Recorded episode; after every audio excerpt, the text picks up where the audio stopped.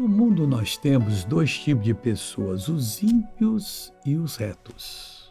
Aqueles que não querem saber de Deus, apesar de já terem conhecido o Senhor, e aqueles que estão é, buscando a Deus cada vez mais, que são os retos, os justos, aqueles que praticam a verdade. Entendo o que Deus está falando. As palavras dos ímpios, não importa quem são, são para armarem ciladas ao sangue, ao sangue de Jesus. Para você não crer mais que limpou você de todo o pecado.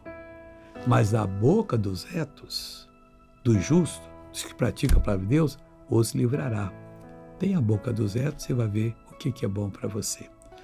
Agora vamos orar. Pai, estamos clamando, estamos abençoando, estamos exigindo a saída do mal. O mal eu digo, vai embora, suma, desapareça e não volte mais. Você não é bem-vindo. Em nome de Jesus, solte essa pessoa. Amém e amém.